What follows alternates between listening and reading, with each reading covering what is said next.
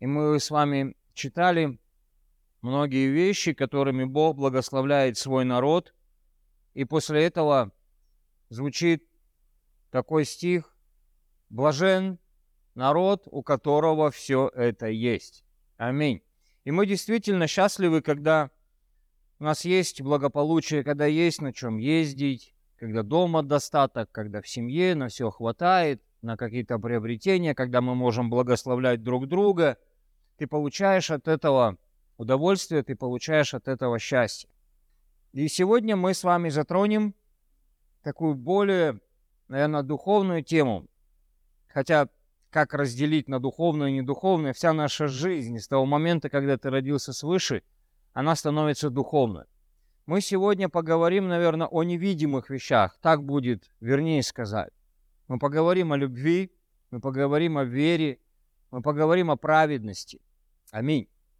И давайте откроем Псалом 88, с него начнем, с 12 стиха. «Твои небеса и твоя земля. Вселенную и что наполняет ее, ты основал. Север и юг ты сотворил. Фавор и Ермон о имени твоем радуются. Крепка мышца твоя, сильна рука твоя, высока десница твоя. Правосудие и правота — основание престола твоего. Милость и истина предходят пред лицом твоим. Блажен народ, знающий трубный зов. Они ходят во свете лица Твоего, Господи, а имени Твоем радуются весь день и правдою Твоею возносятся. Ибо Ты — украшение силы их, и благоволением Твоим возвышается рог наш. Аминь. И мы здесь с вами читаем, что блажен народ, знающий трубный зов. Они ходят в свете лица Твоего, Господи. 16 стих. И вот немножечко непонятно, что такое трубный зов. И если мы откроем перевод, новый русский перевод. Сергей, а у тебя есть там? Сейчас, минутку, скажу какой. Не, не, не новый русский перевод, а современный перевод библейских текстов. Современный перевод. И вот 16 стих, он звучит здесь немножко по-другому и более понятно. Он звучит «блаженные, кто уже способен приветствовать тебя, кто в свете твоего, Господь, присутствие живет. Блаженны, кто уже способны присутствовать, приветствовать тебя. То есть счастливы те, которые приветствуют Бога. Кто встречается, ну, давайте я, наверное, весь его прочитаю, вот именно в этом переводе. «Твои небеса и земля твоя, ты создал все, что на ней. Создал ты север и юг, Фавор и Ермон. Это Фавор и Ермон – это самые большие горы в Палестине. Это как символ этой Палестины и символ благодати Божией, что Бог очень сильно благословляет эту землю. Имя Твое восхваляю. Сильна рука Твоя, сильна Твоя ладонь, вознесена Твоя десница. Основание Твоего трона – справедливость и правда. Любовь и вера шествуют пред Тобой. Блаженный, кто уже способен приветствовать Тебя, кто в свете Твоего, Господь, присутствия живет. Имени Твоему они радуются во все дни, в Твоей праведности возносятся, поскольку их сила и слава Ты, благодаря Тебе победоносны мы. Аминь. И мы видим, что счастливы те, кто способны приветствовать, и кто ходит в свете Божьем, в свете Его лица, то есть они видят Его лицо, они с Ним встречаются. Но если мы поднимаемся вверх по стихам, мы можем понять, кто же эти люди. Кто эти счастливые люди, которые попадают пред Его лицо? Это кто способен приветствовать, уже находится в этом состоянии. Вот для меня вот способность приветствовать – это как раз то, что я на протяжении своей жизни переживаю встречи с Богом. Я могу различать, Бог. Я могу различать, где моя плоть. Я могу различать, где сатана участвует и лезет в мою жизнь. Я могу различать. И Бог называет таких людей счастливыми. Но прежде чем мне попасть, попасть на этот путь, чтобы мы могли его приветствовать, нужно, как всегда, кое-что соблюсти. Есть определенные условия. 15 стих. «Основание твоего трона – справедливость и правда. Любовь и вера шествуют пред тобой». Аминь. То есть прежде чем ты встретишься и будешь в свете Его лица, ты перед этим должен встретиться с любовью и верой, потому что она идет перед Ним. То есть прежде чем я встречаюсь с самим Богом, я должен повстречаться с любовью, я должен повстречаться с верой. Это обязательный порядок. Если я этого не повстречал на своем пути, так как они идут перед Ним, навряд ли я повстречаюсь с самим Господом, как личностью. Аминь. Писание нас учит, что трон его что такое? Что такое трон Божий? Галим Хусаинов поет песню. Небеса твой престол, а земля подножье ног. Аминь. И мы всегда идем на этом пути. Мы всегда в состоянии прийти к его ногам, к его трону. Он восседает на этом троне, а ноги, ну вот так вот метафорически мы с вами сейчас порассуждаем, ноги его стоят на земле. Земля, по которой ходим мы с вами. И вот на этом пути, чтобы прийти к трону, который есть справедливость и правда, или праведность, скажем другим словом, чтобы к этому ко всему прийти, мы должны встретиться сначала, познакомиться с любовью и познакомиться с верой. Аминь. Вот об этих двух вещах мы сегодня с вами и порассуждаем. Аминь.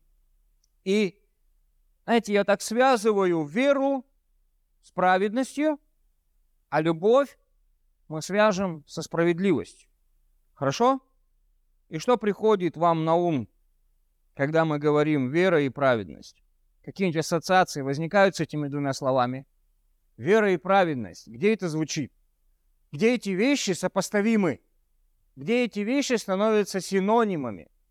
И праведность, вера и праведность, вера и правда. Наталья говорила. Наталья, ну-ка, вспоминай. Напрямую касается твоего слова. Поверил Авраам Богу, и это вменилось ему в праведность. Вот я, конечно, я ж вас запутал, да. Не, чтобы сказать, что-то мы, наверное, Библию мало читаем. Мы говорим, ты нас запутал. Бытие 15 глава, друзья. Так, не, я возвращаюсь в синодальный перевод. Бытие 15 глава. После сих происшествий было слово Господа к Аврааму в видении сказано, «Не бойся, Авраам, я твой щит, награда твоя весьма велика. Авраам сказал, «Владыка Господи, что ты дашь мне? Я остаюсь бездетным. Распорядитель в доме моем, этот Елизер из Дамаска, и сказал Авраам, вот, ты не дал мне потомства, и вот домочадец мой, наследник мой. И было слово Господа к нему, и сказано, не будет он твоим наследником, но тот, кто произойдет из чресел твоих, будет твоим наследником. Вывел его вон и сказал, Посмотри на небо и сосчитай звезды, если ты можешь счесть их. И сказал ему, столько будет у тебя потомков. Авраам поверил Господу, и он вменил ему это в праведность. Аминь. И он вменил ему это в праведность. Сто процентов. Тяжело поверить. А помимо, ну, вера, это же еще делать. И когда он тебе сказал это, это когда тебе 90 лет, и когда у Сары уже все омертвело, Тебе ж надо пойти и начать делать. И когда звучат какие-то пророчества в нашу жизнь и говорят, ты будешь такой, вот такой, у тебя будет вот это и вот это. И ты смотришь на себя в этом состоянии, в котором ты сегодня пребываешь и есть, и говоришь, да не, это не про меня. Вот сто процентов вот у него, вот у того, у кого-нибудь, он поумней, у него денег побольше, он поперспективней, он как-то быстрее Слово Божье на лету схватывает. Тут у него сто процентов все получится. А вот, вот то, что вы про меня сейчас говорите, ну, оно не заходит мне, я не такой. Я не могу поверить в то, что у меня есть счастливое будущее. Я не могу поверить в то, что у меня будут дети. Я не могу поверить в то, что я буду служить Богу. Я не могу поверить, что у меня будет свое жилье. Не могу, тяжело.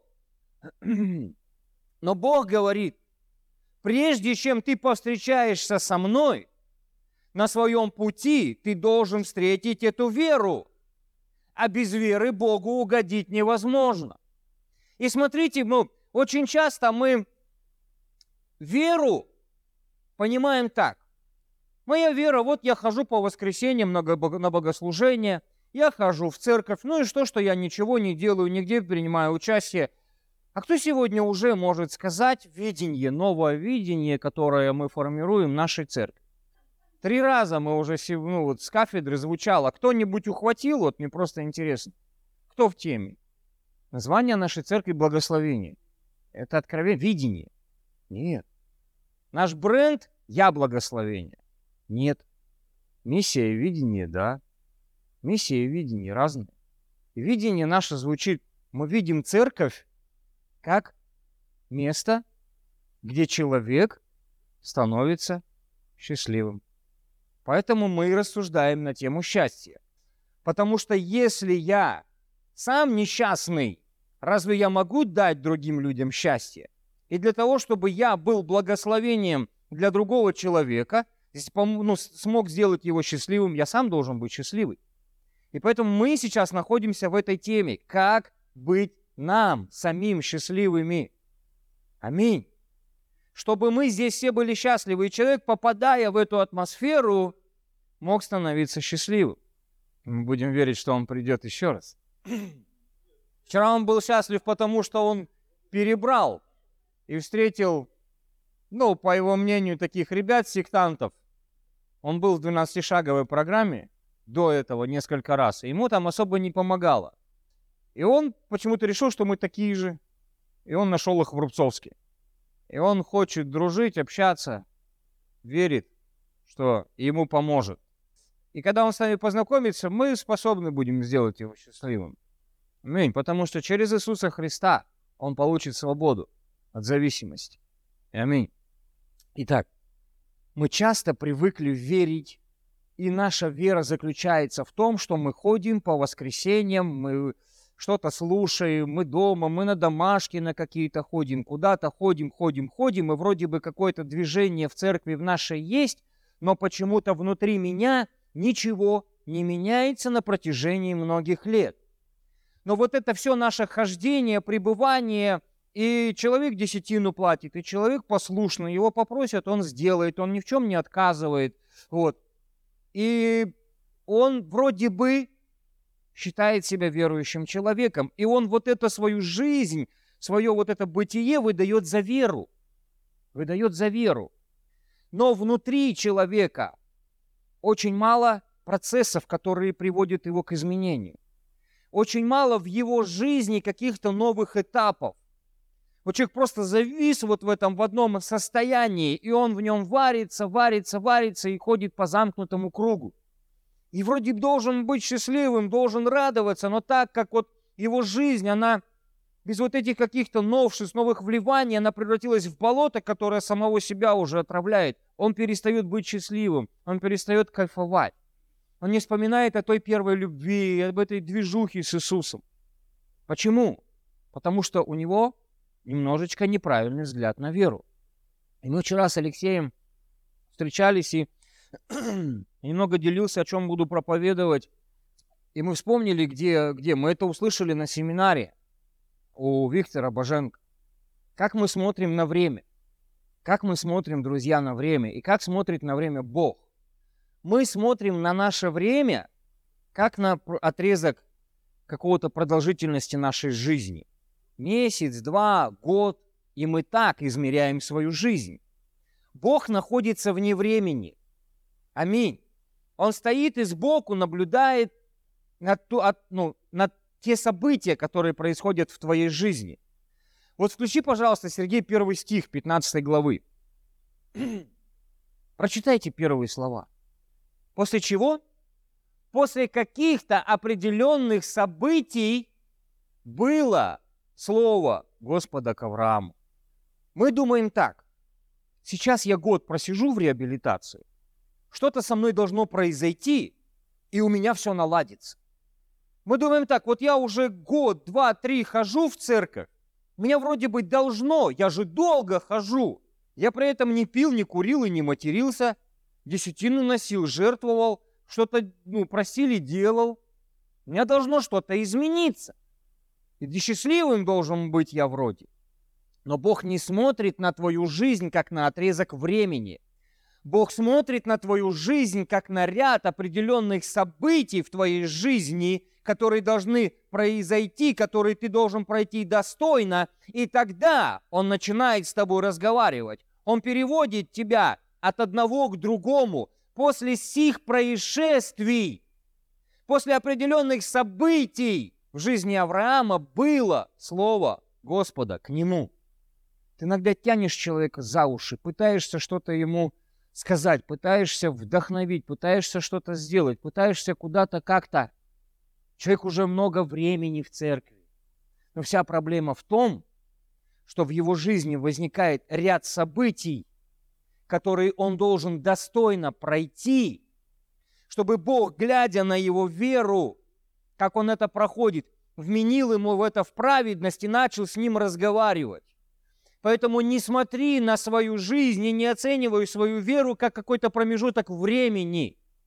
Смотри и анализируй свою жизнь на то, как события разного рода приходили в твою жизнь и какая была реакция, и какая должна быть реакция.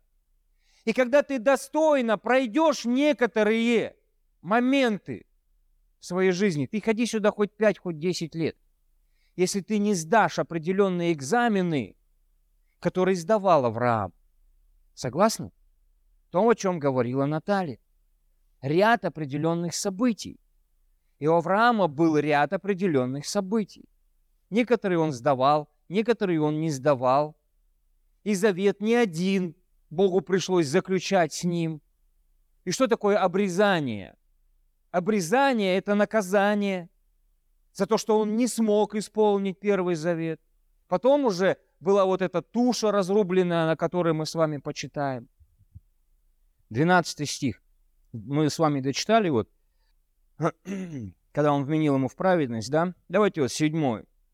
«Я Господь, который вывел тебя из Ура Халдейского, чтобы дать тебе землю сию во владение». Он сказал, «Владыка Господи, почему мне узнать это, что я буду владеть ее?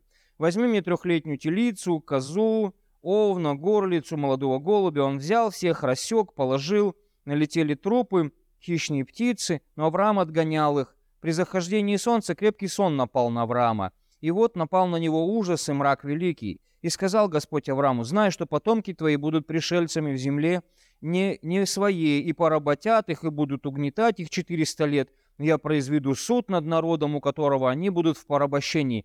После всего они выйдут с большим имуществом, и ты отойдешь к отцам твоим в мире и будешь погребен в старости доброй. В четвертом роде возвратятся они сюда, ибо мера беззакония Мореев доселе еще не наполнилась. Вот по сути, зачем? Вот благословение прикольное. Произойдет от тебя народ, потом они 400 лет в рабство попадут. И очень часто в нашей жизни происходят события. Разве это нормально? Народ Божий в рабстве. Ненормально. И мы всегда пытаемся понять это человеческими мозгами, то, что происходит в нашей жизни, вместо того, чтобы искать Божью волю, вместо того, чтобы спрашивать, Бог, зачем это в моей жизни? Нам всегда кажется, нас сатана атакует, нам всегда кажется, пастор нами манипулирует, нам всегда кажется, братья и сестры нас не любят. Вообще какая-то вот происходит что-то такое гадкое в моей жизни, и один я вот такой вот. И ты раз-раз я в состоянии жертвы быстренько загнал. Никто меня не любит, никто не уважает. Уйду я на болото, наимся жабонят. Вот такой вот я счастливый христианин в церкви. Бог не смотрит на тебя, как на отрезок 70 лет или 60 лет. Бог смотрит, Он тебе отмерил определенный промежуток времени. Но Он там запланировал, так как в предведении Бог, Он знает наперед, что будет так как он знал с Авраамом. Авраам, у тебя есть свои определенные экзамены. Но вот тебе обетование, которое даю, от тебя произойдет народ. Но и твой народ будет сдавать определенные экзамены. Он попадет в рабство. Вот чтобы он был благословенным и счастливым, потому что там написано, что они войдут с большим богатством. И они действительно, они же обобрали. Египет весь обобрали. Они процветающую страну сделали нищей. Но перед тем, как они сильно разбогатели и вышли из рабства, им пришлось побыть в нем. Иногда Бог нас помещает в определенные обстоятельства, но никогда в поражении ты не будешь. Но тебе надо различить эти обстоятельства. Тебе надо понять, тебе нужны духовные люди рядом, которые тебе посоветуют, помогут и подскажут, если ты сам не способен этого сделать. И вот это твоя вера. То есть, друзья, вера – это не какая-то абстракция. А я даю определение вере как моя реакция на ряд определенных событий в моей жизни. И вот тогда Он переведет меня от одной веры в другую. Он сделает меня сильнее. Это что, то, то, о чем говорил Сергей. С великой радостью, братья, впадайте в различные искушения. Если я сын Божий, я не могу быть в поражении. Даже когда мои глаза сегодня видят и пугаются, страх нападает, болезнь пришла, еще что-то пришло, я не могу быть в поражении. Я живу под Богом Всевышним, под сенью всемогущего покоюсь. Он защита моя, Он прибежище мое, я с Ним в завете. И Авраама было то же самое. Жену отобрали, врать пришлось. Ну, вроде бы и не врать, но правду не сказал, но испугался, ну, где-то как-то. То есть вы понимаете, что ну, нет совершенных людей. И твоя вера, которая потом вменится тебе в праведность, это раз Бог сказал, вот так будет, значит, так и будет. И ты не должен в этом сомневаться. И это тебе вменится в праведность, и это тебе вменится в правду, и это приблизит тебя к Его трону. Аминь. Друзья, я понятно говорю? У нас часто вопросы. Зачем? Почему? К Богу. Но вопрос должен быть не такой. Вопрос должен быть, как я могу это пройти? Как я могу это пройти? Раз это пришло в мою жизнь, Господи, как я могу это пройти? И вот здесь мы нужны друг другу. Аминь. Итак, вера – это способность различить и правильно поступить, явить Его славу в ситуациях, событиях, которые происходят со мной. Аминь. Иисус, кто согрешил? Мать, отец или он сам? Почему он слепой? Что ответил Иисус? Никто не виноват. Никто не согрешил. А для того, чтобы на жизни этого человека была явлена слава Божья. Дела Божьи написаны. То есть, друзья, мы часто ищем какие-то ответы, которые мы никогда не получим. Бог так решил, понимаете? Так решил Бог. И тебе нужно это принимать. Он хочет явить на этом славу. Он хочет использовать тебя в этой жизни. И мы очень узенько мыслим, очень узенько мы мыслим. Когда у нас, например, болит нога, и чудес никаких не происходит. А мы так хотим ходить на двух ногах. И очень мы широко мыслим. Очень широко. Когда у тебя нет ни рук, ни ног, ни рук, ни ног. Тебе сумки носят на кафедру. При этом ты влияешь на весь мир, проповедуешь Евангелие. У тебя уже трое детей и жена красавица. Четверо уже. Мы должны разобраться. Вы поняли, про кого я говорю, да? Все знают, Ник Вуич. Мы должны разобраться в событиях, которые есть в моей жизни, принимать их. И да, вот этому слепому парню было некомфортно. И не прикольно сидеть и побираться, да? Но однажды появляется Иисус и говорит, на тебе должна быть явлена Божья слава. Все, прозрей. При этом при всем еще народ вокруг начали предъявы кидать. Ты что это прозрел? Что за дела? Кто это тебя исцелил? Что-то вы тут мутите, ребята. То есть вера – это, еще раз, ряд определенных событий, в которые я, которые я прохожу достойно на основании Божьего Слова и Его воли. И не произойдет, брат, дорогой, сестра, ничего другого – И время как будто бы останавливается в твоей жизни, пока ты эти события не пройдешь. Пройдешь вот эти события достойно, начнутся следующие. Пока не пройдешь и не сдашь, ты будешь ходить по замкнутому кругу. И вера не вырастет, и ничего нового не придет. И доверие Божье будет ну, на том же уровне, на котором ты сегодня и есть. И все это ты будешь проходить со своим мужем, со своей женой, в первую очередь со своими детьми, с начальниками на работе, в своем узеньком-узеньком кругу, где будет меняться твой характер. Аминь. Следующее. Следующую параллель, которую мы проведем, здесь мы говорили о вере, которая нас приводит к праведности. Да, поверил Авраам Богу, и это вменилось ему в праведность. Праведность, то есть Бог сам сказал, твои дела – дела правды. А он, трон его, да, состоит из справедливости и правды. Поэтому Авраам и мог лицезреть Бога, Его славу, слышать Его голос и видеть видение. Итак, следующее – любовь и справедливость. Любовь, которую мы должны повстречать на пути, при тем, как будем приветствовать Бога, которая ведет к справедливости, ко второй части трона. Мы же все любим, мы же не эти, да? А с чем иногда мы путаем любовь? Жалость, малодушие, страсть. Я, мы женимся, женимся. Я так люблю ее. Но мы любовь перепутали со страстью.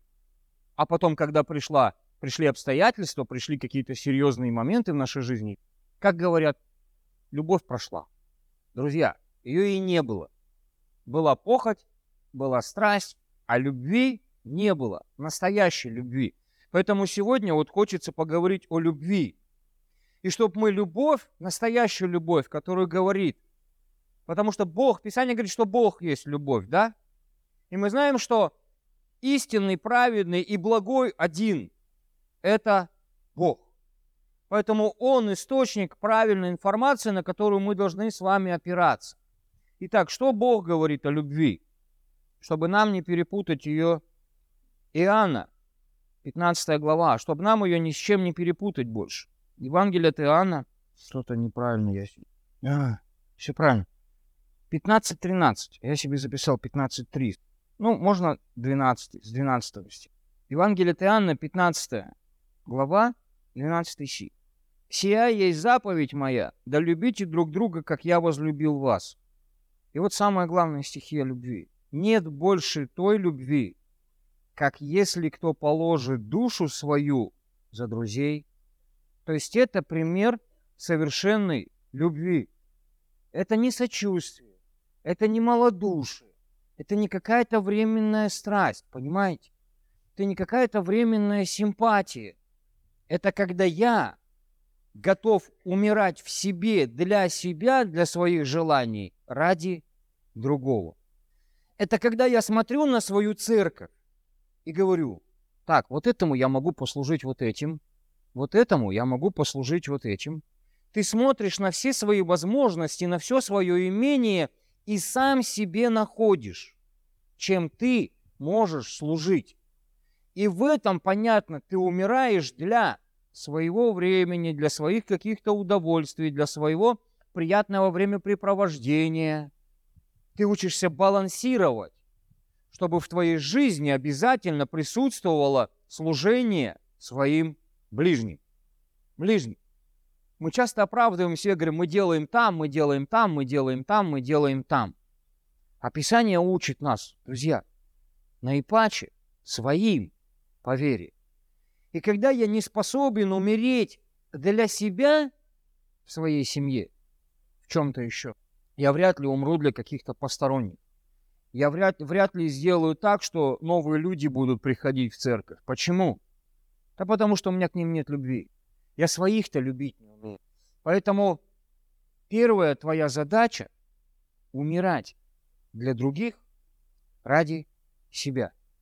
Иисус, на, находить время, друзья, во всем своем плотном графике, во всем, во всей своей занятости. Я понимаю, что у нас у всех занят во всем своем вот этом вот, а я ничем не могу помочь, так не бывает.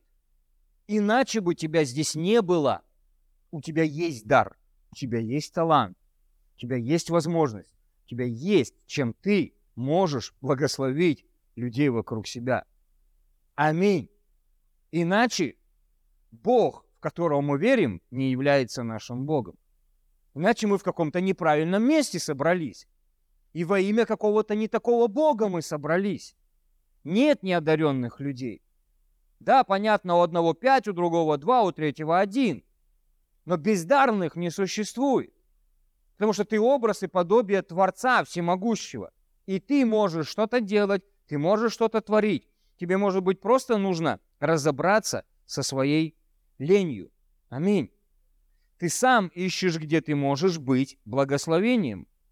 И честно говоря, друзья, у меня есть что сказать многим, где они могли бы быть полезными. Что нужно делать ему, ей, этому, тому, тому. Я бы мог найти каждому занятие. Но давайте откроем еще одно место. Десятая глава. Здесь же в Евангелии от Иоанна. Десятая глава. 17 стих. «Потому любит меня Отец, что я отдаю жизнь мою, чтобы опять принять ее». Иногда, когда ты начинаешь служить и что-то делать для других людей, тебе кажется, что ты умираешь вообще, тебя используют. Ты, ты вот вообще вот там все это могли бы вот это все сделать, а ты вот весь такой вот стараешься для всех, а никто даже я слышал, вот пастор не поблагодарил, не, никак не выйдет. Я вот тут делаю, делаю, а никак даже не это, ничего в мою сторону. Я вообще ничего не говорю, я просто задумался, ты сидишь на первом ряду. Нет, очень часто вот люди что-то делают, а они ищут славы человеческой и начинают. Меня не благодарят, мне нет. Друзья, вот Зная свой характер, я за любую мелочь человеку говорю спасибо. Но чтобы о тебе здесь трубить, ты, ну, ты какой-то подвиг совершил или что? Что ты сделал такого, чтобы тебя прославить, ну, простите, блин, на всю церковь? Вот хотелось бы, чтобы мне с кафедры сказали, чтобы вот это было, то было. Не, ну ты соверши, ты какую-то жертву 100 тысяч принес или что на строительство храма. Что ты такого сделал удивительного? и подвиг какой-то совершил, чтобы о тебе начали говорить. Начни делать, а тебе начнут говорить. А мы пол помоем, а то и не помоем. Мы хотим, чтобы нас потом... Ты служитель, ты супер, ты вообще... Вот меня особо, вот честно скажу, чтобы от, от пастора от нашего дождаться похвалы, это вообще дофига делов. И чтоб я кого-то похвалил, ну, Писание учит по-другому. Оно говорит, ну, вас похвалили люди. Ну все, ребят, вы свое получили. Чего вы ждете от Бога награды и похвалы? Ну и честно, ну что мы такого сверхъестественного? Соверши подвиг. Тебя заметят. Меня особо тоже никто не хвалил. У меня было состояние, знаете, какое? И было неприятно, когда ты три года безвылазно служишь в этой реабилитации, вокруг тебя 30 этих наркоманов, которые со второго этажа в окна у тебя выпрыгивают. То спины, то пятки себе ломают. Ты бегаешь за каждым из них. Одному сопли вытираешь, другому жопу моешь. И... Но ты не ищешь похвалы никакой, не ищешь какого-то одобрения от кого-то. Твое состояние – я раб, ничего не значащий. И делаю то, что мне должно. А Бог, когда видит на мое вот это смирение и искреннее желание помогать людям, потом начинает тебя подымать. Но когда ты сделал какую-то мелочь и хочешь, чтобы на тебя обращали внимание – да знают о тебе все, знают. И спасибо тебе говорят. Но ищи награды от Бога. Ищи от Него. Аминь. Делай все из любви. Не тогда, когда тебя просят. Я честно уже не знаю, как мне просить людей или что мне делать. Потому что я уже боюсь какой-то реакции. Никто не отнимает, 18 стих, ее у меня – но я сам отдаю ее. Имею власть отдать ее, имею власть опять принять ее. Сию заповедь я получил от Отца. Главная мотивация Иисуса Христа для того, чтобы отдать свою жизнь ради других, было, во-первых, об этом говорит Отец, Во-вторых, я делаю это добровольно. Меня никто не заставляет. А иногда попросить какого-то человека о чем-то, уже не знаешь, какая будет в ответ реакция. То ли он обидится, то ли он огорчится, то ли он психанет, то ли что с ним произойдет. Поэтому не хочу никого напрягать. Но настоящая любовь, справедливая любовь, справедливая любовь, она происходит тогда, когда я добровольно, сам, по своему желанию начинаю делать, начинаю служить. И еще одобрение у Бога. У нас что, нет занятий, у нас нет служений? Галатам 6 глава, во втором стихе написано. Кто-нибудь вообще, вот часто вот эти вот благодатники, они говорят, мы не под законом, мы не под законом, не заставляйте нас ничего делать, мы свободные люди. Закона Моисеева, закона Ветхого Завета больше нет. До сто процентов его больше нет. Ну-ка включи, Сергей, Галатам 6.2. Есть другой закон, друзья, о котором часто мы не хотим слышать. Закон Христов. Закон Христов, под который ты подписываешься каждым причастием, каждым обновлением этого завета. И когда ты знаешь и видишь нуждающихся людей в церкви, бремя которого ты можешь на себе понести, но так как тебе лень, некогда ты находишь себе какие-то оправдания, ты сам разрываешь этот завет, ты нарушаешь этот закон. И ты становишься виновным в глазах Бога. В этом, друзья, нет никакой любви. Не, я сам могу возить нуждающихся на служение, как я сегодня это сделал утром. Но простите, у меня что, у одного автомобиля или что? А есть люди, которые сегодня по гололеду сюда добраться не могут, они рискуют. Реально рискуют. Некогда. Хотя времени хватит и туда съездить, и туда съездить, и туда съездить. Еще одна грань любви. Часто это встречается между людьми. А, не так на меня посмотрел, я так тебя любил, я так тебе много хорошего сделал. А ты потом раз. Мы когда что-то делаем для людей, мы как-то их привязываем к себе, и теперь как будто бы они нам должны. А потом, когда они не сделали, короче, все, что-то как-то ты, ты неправильно отреагировал. И слова ты мне какие-то неприятные сказал. Больше я тебе делать этого не буду. Иисус четко и ясно говорит о такой любви. Нагорная проповедь. Легко любить любящего тебя. Не то ли делают и мытари, и если вы только своих приветствуете в собрании или где-нибудь, вы такие расположенные к своим, добрые, к тем, кто вам вот это вот все такое вот делает. Такая крутая взаимная любовь. До времени, пока друг другу кто-нибудь первый не откажет. Так поступают и язычники. Так чем мы, христиане, отличаемся? Вот справедливость я забивал слово в Википедии, что обозначает слово «справедливость». И вот там есть такое объяснение. Это, это соответствие. Это соответствие. Самое главное, мы должны соответствовать. Там в определении есть такой термин «соответствие». Вот посмотри на свою жизнь и честно себе скажи, ты сегодня соответствуешь вот этому высочайшему званию и призванию христианин. Насколько ты этому соответствуешь, насколько ты исполняешь закон Христов, насколько ты ходишь в этой любви. Любви, которая справедливая любовь, которая должна привести тебя к трону, если ты, конечно, этого хочешь. Быть возле трона, быть в свете его лица, встретить на пути любовь и веру и оказаться перед ним. И блажен такой человек, который может приветствовать его, встречаться с ним. Но прежде чем ты повстречаешься с Богом, поэтому у меня часто возникает вопрос. Люди говорят, у меня есть отношения с Богом. А ты смотришь на жизнь человека, и тебе хочется сказать, докажи, докажи, что у тебя есть отношения с Богом, что ты предстаешь пред Его лицом. В молитве справедливость – это требование соответствия. Требование соответствия. Насколько ты соответствуешь Божьей любви. Аминь. Поэтому, друзья, вера, которая приводит к праведности, и любовь, которая справедливая любовь, Божья любовь, настоящая любовь, которая приводит тебя к трону. Аминь.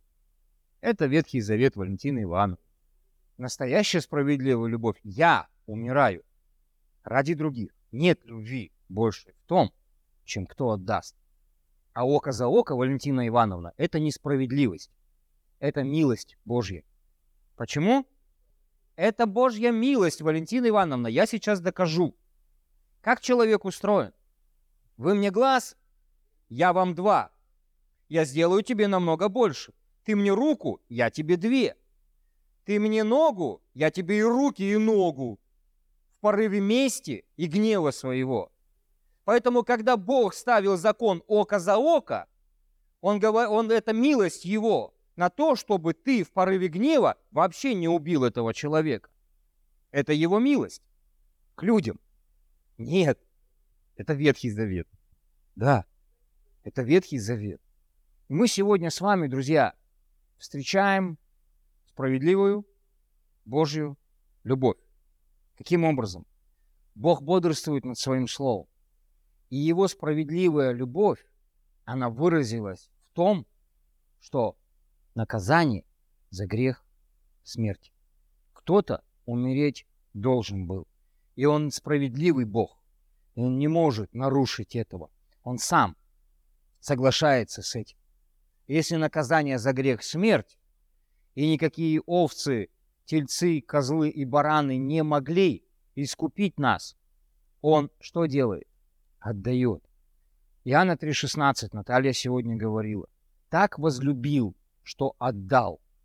И в его любви восторжествовала справедливость.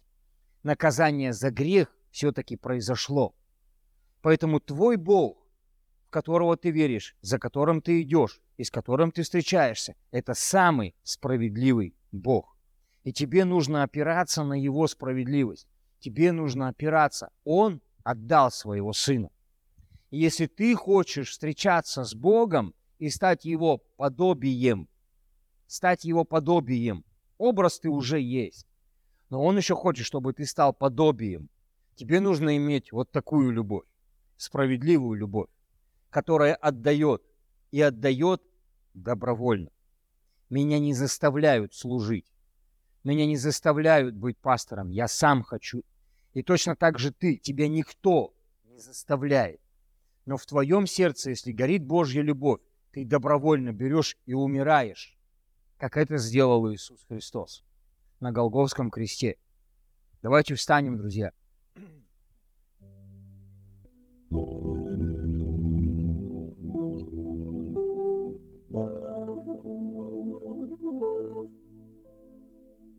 Пойдемте, Валентина Ивановна, пойдемте, Наталья.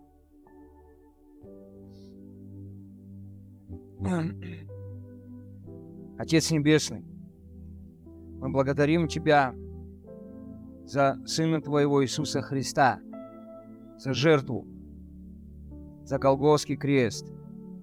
Благодарим за эту любовь, которую выразил Ты в своих делах. Ты сделал первый шаг нам навстречу. Ты отдал Сына Своего Иисуса Христа. Спасибо Тебе.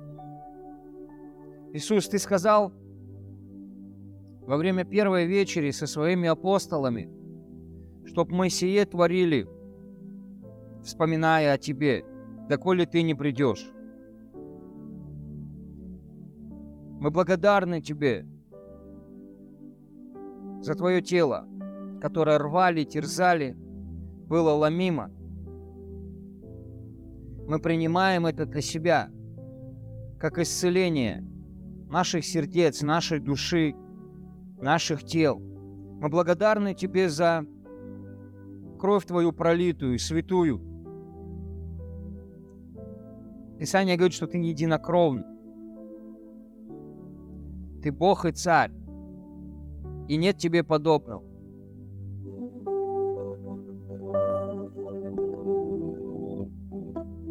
Ни за какие деньги этого не купить. Никакими делами этого не, служи, не заслужить. Мы оправдываемся пред Тобой верой, а не делами закона. Но вера наша состоит из дел. когда мы посвящаем свою жизнь ради того, чтобы другие были счастливы. Спасибо тебе, что мы омыты, что мы очищены. Благословен Бог и Отец,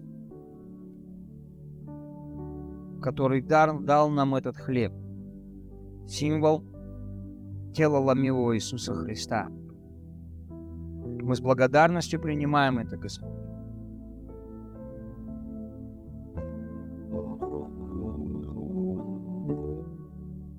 Благословен Ты, Бог Отец, дающий нам плод виноградной лозы, который есть символ крови Иисуса Христа, крови Нового Завета. Когда мы обновляем с Тобой этот завет, когда Авраам заключал с Тобой завет, когда огонь прошел между растеченными тушами, поверил он Тебе, и Ты вменил это ему в праведность правду. Пусть наши сердца, они соответствуют этому состоянию.